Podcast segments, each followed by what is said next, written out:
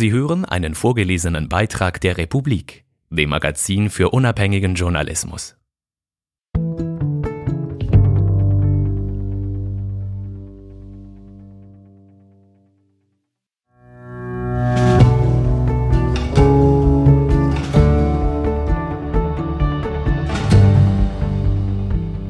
Die Schweizer Balletttänzerin Laura Fernandes Gromova ging nach Moskau, um ein Star zu werden.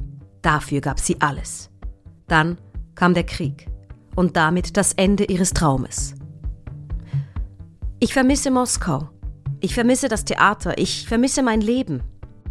Von Manuela Engist, gelesen von Fabienne Hardorn.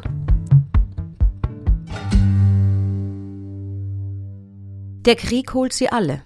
Er ist wie ein Spürhund. Er findet die Träume, auch wenn sie gut getarnt sind, in hohen Räumen mit hohen Fenstern und schweißgetränkter Luft. Er findet sie und lässt sie zerplatzen, wie eine Nadel eine Seifenblase. Diese Geschichte beginnt nicht in Moskau, obwohl das ein passender Anfang wäre. Im Stanislavski und Nemirovich Danchenko Musiktheater in diesem hohen Raum mit den hohen Fenstern und der schweißgetränkten Luft, in dem junge Menschen jeden Tag an ihren Karrieren arbeiten. Der Krieg hat den Raum entleert und die Träume darin entsorgt. Auch den Traum der Schweizer Balletttänzerin Laura Fernandes Gromova, die nach Russland ging, um ein Star zu werden. Nein, diese Geschichte beginnt Anfang März 2022 in einem Café beim Bahnhof Enge in Zürich. Hier treffe ich Laura Fernandes Gromova, die blasser und schmaler ist, als ich sie in Erinnerung habe. Sie löffelt langsam den fettfreien Milchschaum von ihrem Cappuccino. Ihre dunklen Haare hat sie zu einem Zopf gebunden, der ihr bis über die Hüfte reicht. Ich habe die 24-Jährige zuletzt im vergangenen November in Moskau gesehen. Dort ist sie Balletttänzerin am Stanislavski und Nemirovich Danchenko Musiktheater, neben dem Bolschoi-Theater das wichtigste Opernhaus der russischen Hauptstadt. Seit zwei Jahren tanzt sie als erste Solistin in dieser Ballettkompanie. Als Russland am 24. Februar die Ukraine angreift, ruft Lauras Vater sie an. Er sagte mir, dass ich nach Hause kommen müsse, dass mein Leben in Russland nun vorbei sei. Durch das Kaffeefenster beobachtet sie die Menschen, die draußen die erste Frühlingssonne genießen. Sie wirkt müde, angeschlagen. Ich habe mein ganzes Leben als Tänzerin in diesem Land verbracht. Russland ist meine zweite Heimat, sagt sie. In keinem Land werde so schön getanzt, mit so viel Liebe und Hingebung. Und nun wird das alles untergehen. Am 24. Oktober 2021 hatte Laura Fernandes Gromova von all dem noch keine Ahnung. Es ist ein Sonntag kurz nach 10 Uhr, ein normaler Arbeitstag für die Balletttänzerin. Sie sitzt in diesem hohen Raum mit den hohen Fenstern am Boden, ein Trainingssaal auf der dritten Etage. Der Blick zum Fenster hinaus geht zu einer weißen Hausfassade. Das Theater liegt 20 Gehminuten vom Kreml entfernt. Ein belebtes Quartier. Internationale Luxusgeschäfte reihen sich an Filialen amerikanischer Kaffeeketten. Laura trägt Leggings und Perlenohrringe. Ihr blasses Gesicht ist geschminkt. Sie hat ihren Oberkörper über ihre Beine gelegt. Sie dehnt, wärmt ihren Körper so auf, dass er während des Trainings all die Drehungen und Sprünge übersteht. Tänzerinnen und Tänzer betreten den Raum. Manche grüßen, manche nicht. Viele tragen große Taschen unter den Armen geklemmt. Daraus ziehen sie Handtücher, Stretchbänder und Verbandszeug. Sie wappnen sich für den Kampf gegen den eigenen Körper. Auf weiße Verbände folgt schwarzes Tape. Laura klebt sich über ihren großen rechten Zeh etwas, das aussieht wie ein übergroßes Konfetti. Sofort schmiegt sich das hellblaue etwas an ihre Haut. Prüfend tippt Laura den Fuß auf den Boden. Sie nickt, stopft drei Taschentücher in ihre rosafarbenen Spitzenschuhe, bevor sie diese über die Füße stülpt. Second Skin heißt das hellblaue Wundermittel, eine zweite Haut, importiert in einer weißen Dose aus den USA. Ohne sie könnte Laura vor Schmerzen nicht tanzen. Dehnen, bis die Tränen fließen. Laura wächst in Pfeffikon im Kanton Schwyz auf. Sie ist sechs Jahre alt, als sie beginnt, Ballett zu tanzen.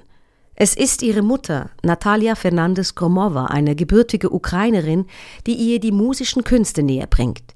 Sie schickt ihre Tochter zum Klavierunterricht, zum Ballett, in einen Sprachkurs für Russisch. Als Laura neun ist, weiß sie, dass sie Balletttänzerin werden will. Ein Jahr später fliegt ihre Mutter mit ihr nach Russland, lässt die Zehnjährige am weltweit größten Theater für Ballett und Oper vortanzen, dem Moskauer Bolschoi-Theater. Laura überzeugt die Direktorin der Schule, Marina Leonova, eine einstige prima Ballerina. Tausende Kinder versuchen jedes Jahr an der Moskauer Staatlichen Akademie für Choreografie angenommen zu werden. Diese ist dem Bolschoi-Theater angegliedert und gilt als eine der härtesten Ballettschulen der Welt.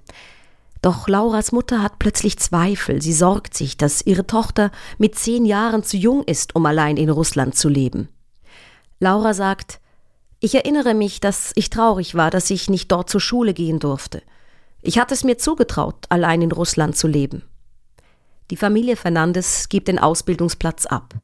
Laura absolviert stattdessen eine Ballettausbildung an der Zürcher Tanzakademie. Ihr Vater Francisco Fernandes, der Gründer des Softwareunternehmens Avalok, ist kein Fan ihrer Pläne. Er hätte es lieber gesehen, wenn ich eine konventionelle Ausbildung gemacht hätte, sagt Laura. Er findet das Ballett eine brotlose Kunst, die es auf der Welt nicht braucht. Diese Einstellung ihres Vaters habe sie jedoch nur noch mehr angespornt, die Beste werden zu wollen. Und ihr Vater habe sie trotz seiner Missbilligung immer gepusht. Als ich zwölf Jahre alt war, sagte er zu mir, es nützt nichts, wenn du Ballett machst und nur hinten stehst. Du musst an Wettbewerben teilnehmen, um aufzufallen, um Erfolg zu haben. Nur so wirst du in einer guten Ballettkompanie engagiert werden. Also beginnt Laura im Alter von 13 Jahren an Wettbewerben vorzutanzen in Solothurn, in Berlin, in den USA. Mal gewinnt sie, mal wird sie Zweite. Sie fällt auf und wird eingeladen, das letzte Jahr ihrer Ausbildung an der Waganova Ballettakademie in St. Petersburg zu absolvieren, neben der Ballettschule des Bolschoi, die größte Talentschmiede in Russland. Die damals 16-Jährige zieht nach St. Petersburg. Der jungen Schweizerin kommt nun zugute, dass sie Russisch kann, denn der Ballettunterricht findet ausschließlich in der Landessprache statt. Doch trotz ihrer Sprachkenntnisse sei es schwierig gewesen, Anschluss zu finden, erzählt sie. Die anderen Tänzerinnen seien ihr gegenüber skeptisch und abweisend gewesen. Als Ausländerin bist du immer diejenige, die einer Russin den Platz wegnimmt. Weil Laura keine Freunde findet, trainiert sie umso mehr. Zweimal pro Woche hängt sie abends um halb neun nach dem regulären Training noch eine zweistündige Stretchingstunde bei einer Gymnastiklehrerin an. Nur wenige andere Tänzerinnen machen dies ebenfalls. Ich ging zu einer Russin, die meine Muskeln weiterdehnte, auch wenn ich vor Schmerzen schrie. Am Ende liefen mir die Tränen nur so runter. Aber ich fand das gut. Schmerzen gehören für Laura zum Tanzen dazu. Laura, bist du ehrgeizig? Ja, ich denke schon. Ich will eine erfolgreiche Tänzerin sein, eine prima Ballerina. Um dies zu erreichen, muss ich mein ganzes Leben auf das Ballett ausrichten, sonst schaffe ich es nicht.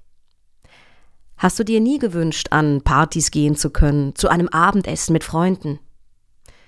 Ich überlege mir manchmal schon, wie es wäre, richtige Freunde zu haben, aber ich kenne kein anderes Leben. Seit ich denken kann, stand immer das Training im Fokus. Ich bin nach der Schule in die Tanzakademie gerannt, dann weiter zum Training. So war es schon immer. Im Februar 2016 nimmt Laura am renommierten Tanzwettbewerb Brie Lausanne teil und gewinnt vier Auszeichnungen. Sie erhält ein Stipendium, kann weltweit unter 33 Ballettakademien auswählen. Gleichzeitig macht ihr Juri Fatev ein Angebot, der Ballettchef des Marinsky-Theaters in St. Petersburg. Er will, dass sie sich seiner Ballettkompanie anschließt. Sie sagt zu. Ich war damals so jung und hatte keine Vorstellung davon, was ich genau wollte, aber ich spürte, dass Russland mir eine gute Heimat sein würde. Mit 18 Jahren wird sie Teil des Corps de Ballet, tanzt im Ensemble von Tänzerinnen ohne solistische Aufgaben. Es ist die unterste Stufe in der Tanzhierarchie. Oligarchen hinter den Kulissen. An jenem Sonntagmorgen im Oktober 2021 in Moskau ist das Aufwärmen vorüber. Es ist 11 Uhr. Trainerin Natalia Ledowskaja tritt in einer violetten Adidasjacke in den Raum. Sie zählt zu Lauras Mentorinnen, hat selber jahrelang an diesem Theater als prima Ballerina gearbeitet, tanzte also auf der höchsten Stufe. Mehr gibt es im Ballett nicht zu erreichen.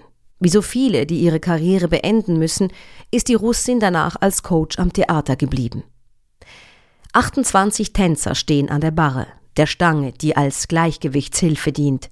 Auf das Kommando der Trainerin gehen sie in das Demi-Plié, eine Kniebeuge, ohne dass sie dabei die Fersen vom Boden abheben. Immer und immer wieder wiederholen sie die gleichen Bewegungen. Bewegungen, die sie seit Jahren täglich üben. Pullover werden ausgezogen, auf den Stirnen bilden sich Schweißperlen. Trainiert wird an sechs Tagen pro Woche. Jeweils am Dienstag haben die Tänzerinnen frei. Wer mehr als dreimal pro Monat fehlt, etwa weil er krank ist, wird auf einem Zettel notiert, der für alle einsehbar in einer großen Vitrine hängt. Gut 100 Balletttänzerinnen sind am Stanislavski und Nemirovich Danchenko Musiktheater angestellt. Nur fünf davon stammen aus dem Ausland. Als Schrittabfolgen und Sprünge geübt werden, verlassen einige Tänzer den Raum. Das sei okay, sagt Laura. Die Trainer haben nichts dagegen, wir können unseren Körper ja selber am besten einschätzen. Sie selber sei noch nie früher gegangen. Das würde mich den ganzen Tag verfolgen. Ich würde mich ständig fragen, ob es nicht genau dieser Sprung gewesen wäre, der mich weitergebracht hätte.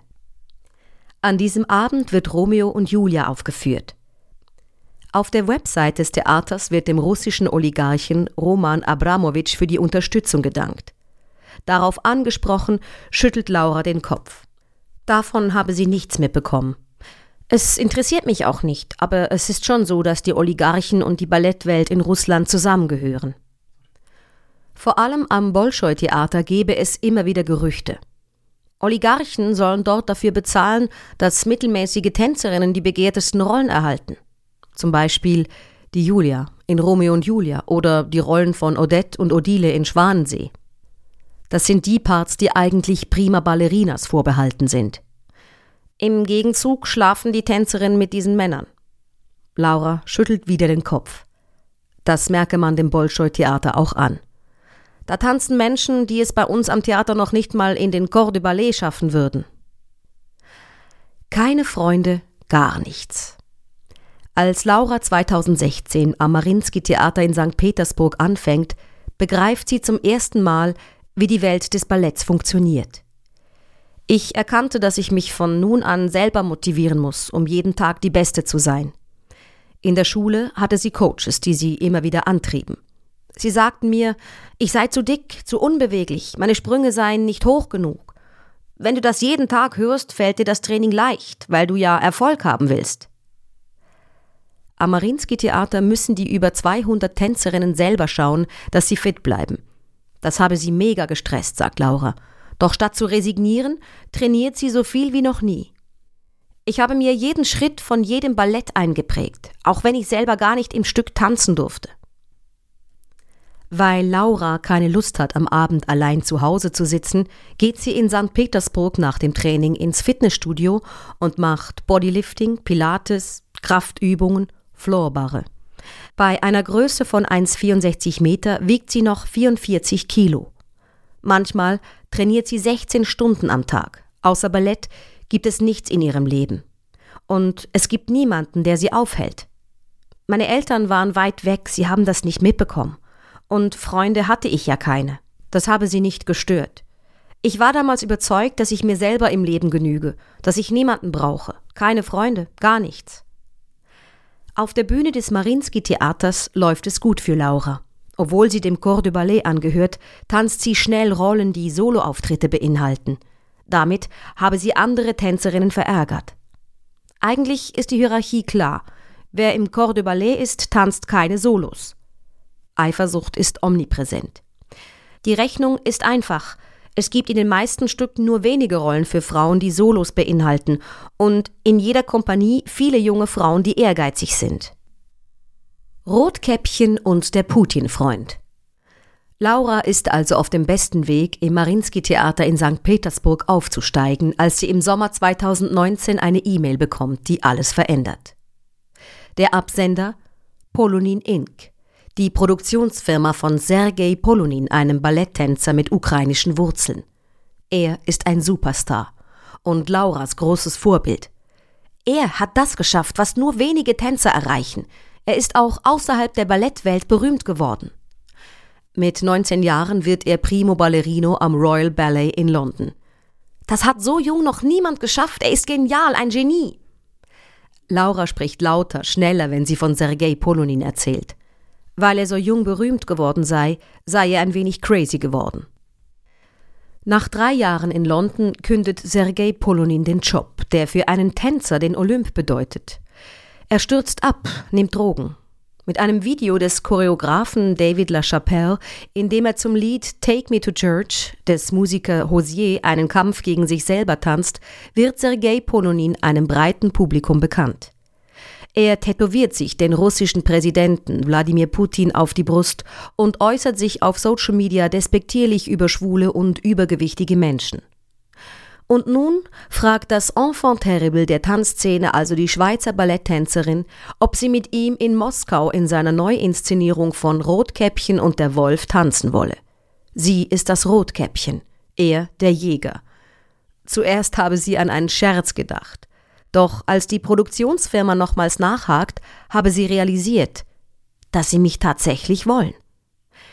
Sie fleht ihren Chef an, sie zwei Monate freizustellen. Als er sie nicht gehen lassen will, kündigt Laura. Ich habe mit mir gerungen, ich durfte am Marinsky-Theater tolle Rollen tanzen, ich hatte mir da einen Namen gemacht, ich hatte all meine Energie investiert, um aufzusteigen. Laura weiß, an einem anderen Theater wird sie wieder von vorne beginnen müssen.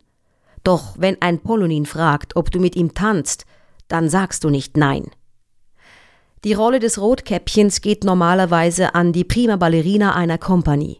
Und nun sei ihr das Stück auf den Leib choreografiert worden, sagt Laura. Das wäre schon sehr dumm gewesen, wenn ich diese Chance nicht genutzt hätte. Als im November 2019 die Proben zum Stück beginnen, ist Laura am ersten Tag zwei Stunden zu früh dran.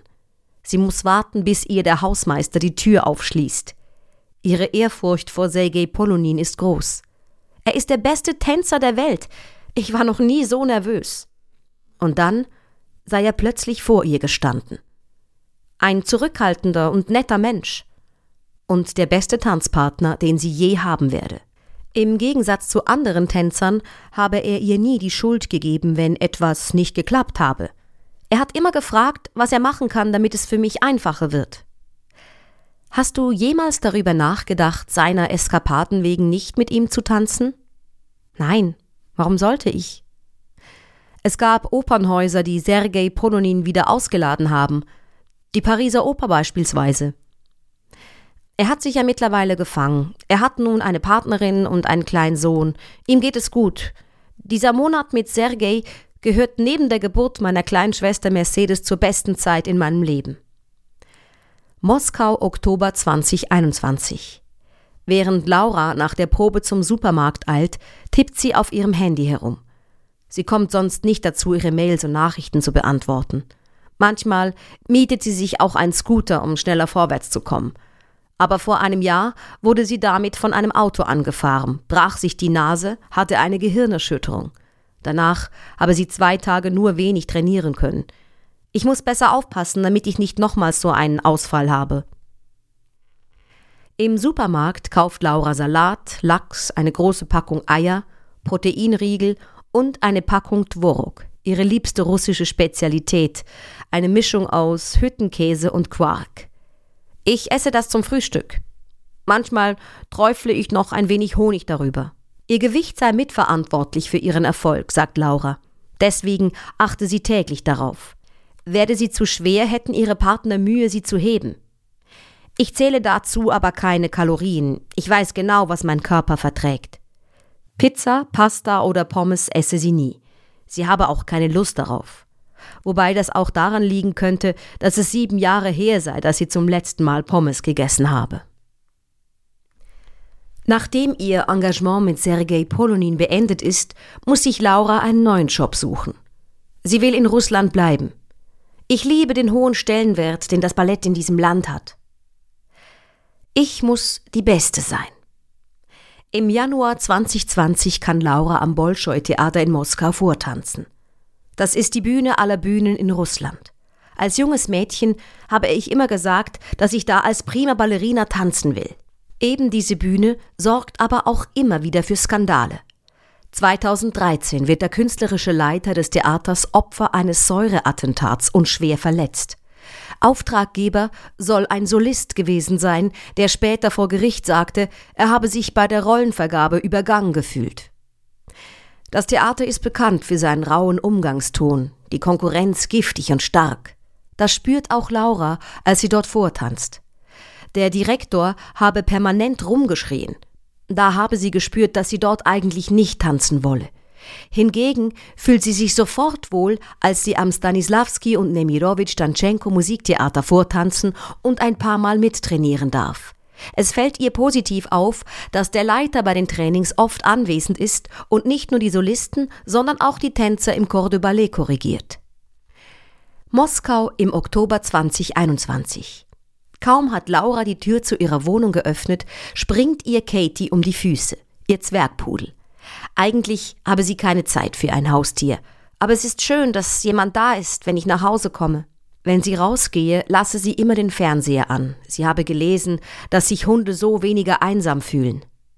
Die Wohnung ist spärlich eingerichtet. Kartons stehen herum. In einer Ecke liegen rosafarbene Ballettschuhe. Später wird Laura zu Abend essen. Lachs mit ein wenig Gemüse. Danach wird sie noch Yoga machen, bevor sie sich ins Bett legt. Ob sie manchmal einsam sei, frage ich sie an diesem Sonntag in ihrer Wohnung. Laura überlegt einen Moment. Ja, manchmal schon. Immer öfter eigentlich.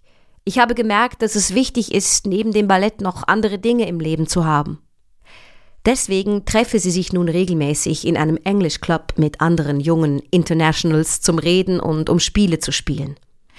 So habe ich zum ersten Mal seit meiner Primarschulzeit auch Menschen kennengelernt, die nichts mit Ballett zu tun haben. Im September habe sie zudem zum ersten Mal seit sieben Jahren ihren Geburtstag gefeiert. Mit dabei waren zwei Tänzer aus dem Theater, zwei Bekannte ihrer Eltern sowie eine neue Freundin. Sie waren in einem Club, tanzten. Laura trank Wodka-Shots und aß einen kleinen Kuchen. Alkohol ist normalerweise tabu zu viele Kalorien, zu sinnlos. Es gibt Leute im Theater, die gehen regelmäßig in den Ausgang. Sie könnte das nicht. Ich wäre nicht zu der Leistung fähig, die ich von mir erwarte. Entbehrung für eine Chance auf Erfolg. Laura kennt kein anderes Leben. Vier Wochen Ferien hat sie pro Jahr, im Sommer, wenn keine Vorstellungen sind. In diesem Jahr war sie für zehn Tage auf Mallorca bei ihren Eltern, danach mit anderen Tänzerinnen auf Tour durch Japan. Trainiert hat sie an jedem einzelnen Tag.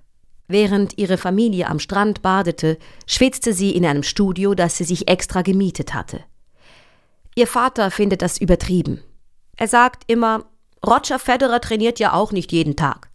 Dann antwortet sie, wir stehen jeden Tag in jedem Training auf dem Prüfstand. Wir müssen immer alles geben.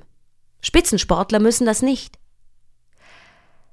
Bist du süchtig nach Ballett, Laura? Vielleicht schon. Vielleicht bin ich aber auch einfach nur sehr verliebt ins Ballett. Wenn ich tanze, dann fühle ich mich frei. Dann kann ich Laura sein und alles andere vergessen. Dann bin ich am glücklichsten. Und damit ich möglichst viele Momente auf der Bühne erleben kann, muss ich gut sein. Ich muss die Beste sein. In Russland im vergangenen Oktober beginnt ein neuer Tag. Laura wird mit dem Hund rausgehen, im Fitnessstudio trainieren, dann mit der Hand am Handy ins Theater eilen. Sie wird im Nussknacker tanzen und sich freuen, weil sie eine große Rolle bekommen hat. Drei Monate hat Laura noch in dem hohen Raum mit den hohen Fenstern und der stickigen Luft. Mit der Hoffnung, einst eine prima Ballerina in Russland zu sein.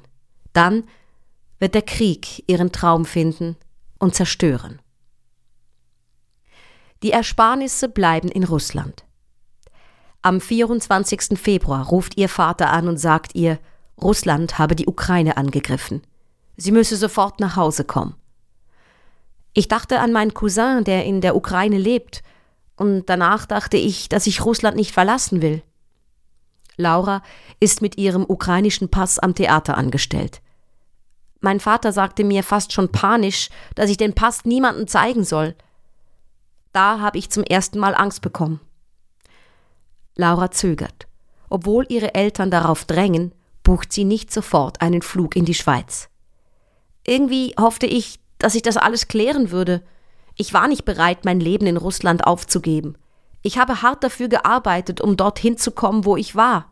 sagt Laura an diesem Frühlingstag im Starbucks in Zürich. Zwei Tage nach Kriegsbeginn spricht sie mit dem Ballettdirektor, der selber aus Frankreich stammt. Er sagte mir, dass er nicht wisse, was er machen solle. Er sei gegen den Krieg, aber es gebe Tänzerinnen und Tänzer, die nur seinetwegen an dieses Theater gekommen seien. Er habe eine Verantwortung für sein Gewissen, aber auch für diese Menschen. Am nächsten Tag sagt der Direktor den Tänzerinnen, dass er gekündigt habe. Er sagte, er könne unter diesen Umständen nicht weitermachen. Ich habe noch nie so viele Menschen weinen sehen. Viele der Tänzer hätten gewusst, dass Krieg herrscht dass Russland die Ukraine angegriffen hat. Viele meinten, dass sie nun von Europa gehasst würden, sie waren wütend, weil ihnen Putin auch ihr Leben genommen hat. Laura beschließt an diesem Sonntag Russland zu verlassen. Der Generaldirektor des Theaters, Andrei Borisov, habe versucht, sie umzustimmen. Er sagte mir, dass er uns schützen würde, dass er nicht auf die internationalen Tänzerinnen verzichten könne, aber auch ich konnte es nicht mit mir vereinbaren, in Moskau zu bleiben. Laura erhält sechs Monate unbezahlten Urlaub. Vor der Abreise versucht sie, an das Geld auf ihrem Sparkonto zu kommen. Die Bankangestellten vertrösten sie über mehrere Tage, bis sie schließlich sagen, dass keine Auszahlung möglich sein werde. Sie muss ihre Ersparnisse zurücklassen. Einen der letzten Flüge der Swiss lässt Laura verstreichen. Sie hätte ihren Hund nicht mitnehmen können. Am nächsten Tag gibt es keine internationalen Flüge mehr. Laura kommt an ein Zugticket nach St. Petersburg, reist mit dem Bus weiter nach Helsinki, um von dort in ihre Heimat zurückzufliegen. Noch während sie unterwegs ist, schreibt sie Christian Spuck, Ballettdirektor am Opernhaus Zürich, und fragt, ob sie bei ihm mittrainieren könne. Vier der fünf internationalen Tänzer des Stanislavski und Nemirovich Tatschenko Musiktheaters haben Russland mittlerweile verlassen. Der Kanadier ist zurück in seiner Heimat. Der Brasilianer hat sich Auditions in Prag und Deutschland organisiert. Die Amerikanerin, die als prima Ballerina am Theater angestellt ist, hat Laura geschrieben und gefragt, wie sie es aus Russland rausgeschafft habe. Ich denke, dass auch sie gehen wird. Der hohe Raum mit den hohen Fenstern wird langsam leerer. Mit den russischen Tänzerinnen hat Laura keinen Kontakt. Aber sie hat gehört, dass einige mittlerweile den Krieg befürworten, dass sie glauben, Wladimir Putin wolle Russland nur beschützen. Noch weiß sie von niemandem, der seine Heimat verlassen hat. Angst vermischt mit Trauer. Zürich, März 2022. Lauras Kaffeetasse ist leer. Sie erzählt von ihren zwei Onkeln und dem Cousin, die in der Ukraine leben, in Mariupol. In der Stadt also, die besonders heftig angegriffen wird. Ihre einzige Hoffnung sei, dass alle irgendwo in einem Bunker in Sicherheit seien. Es muss einfach so sein. Mein Cousin Daniel ist erst 20 Jahre alt. Drei Tage lang habe sie geweint, als sie in die Schweiz zurückgekommen sei. Aber dann habe ich mir gesagt, dass es nichts bringt, wenn ich mich von allem runterziehen lasse. Sie hat aufgehört, die Nachrichten auf Telegram mitzuverfolgen. Aber vor dem Einschlafen holen mich die Sorgen um meinen Cousin trotzdem ein. Ich bin froh, dass ich das Tanzen noch habe, das lenkt mich ab. Angst vermischt sich mit Trauer. Ich vermisse Moskau, ich vermisse das Theater, ich vermisse mein Leben. In der Schweiz will Laura nicht bleiben. Das Programm am Opernhaus Zürich ist ihr zu modern. Es ist ein schwieriger Zeitpunkt, eine neue Anstellung zu finden. Die meisten Opernhäuser haben ihre Castings für die Saison bereits beendet. Trotzdem schreibt Laura E-Mails an diverse Ballettkompanien und schickt Videos, die sie beim Tanzen zeigen. Zwei Wochen nach ihrer Rückkehr aus Moskau reist Laura nach London, um beim Birmingham Royal Ballet vorzutanzen. Das ist leider gar nicht meine Welt hier, sagt sie am Telefon. Das Niveau sei tief. Zudem gefalle ihr Birmingham nicht. Die Stadt erinnere sie an dunkle Orte aus Walt Disney-Filmen, wo Bösewichte und Hexen lebten. Sie reist weiter nach London, um am Royal Ballet mitzutrainieren. Die beste Adresse für Balletttänzerinnen in Europa. Doch obwohl sie dem Direktor positiv auffällt, bekommt sie keinen Vertrag. Ich soll mich in zwei Jahren nochmals bei ihm melden. Mitte April reist Laura nach Georgien. Die künstlerische Leiterin des georgischen Nationalballetts hat ihr eine Stelle als Principal Dancer angeboten. Damit steht Laura eine Stufe höher als die Solistinnen der Ballettkompanie. Dieses Angebot habe ich angenommen, ohne jemals hier gewesen zu sein, sagt Laura, als sie aus Tiflis anruft. Doch sie sei zufrieden mit ihrer Entscheidung. Sie könne noch etwas lernen und die anderen Tänzerinnen seien nett zu ihr. Wie es für sie im Sommer weitergeht, weiß sie noch nicht. Sie hat kürzlich auch noch ein Angebot aus San Francisco erhalten. Eine Rückkehr nach Moskau schließt sie mittlerweile aus. Denke ich an Russland, denke ich an Krieg. Zu viel habe ihre Familie verloren. Ihr Cousin lebt noch, ebenso ihre beiden Onkel. Aber einer hat bei einem Luftangriff seine Frau verloren. Wenn ich nun an mein Leben in Moskau zurückdenke, kommt mir alles so unwirklich vor. Sie versuche sich nun etwas Neues aufzubauen. Das Leben gehe weiter, ob mit Krieg oder ohne.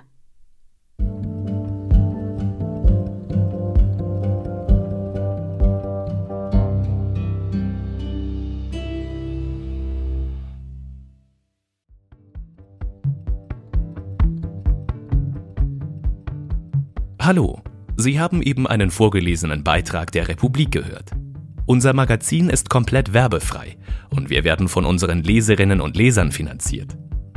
Noch viel mehr Hintergründe, Analysen und Reportagen finden Sie jeden Tag zum Lesen und zum Hören in der Republik App oder unter republik.ch.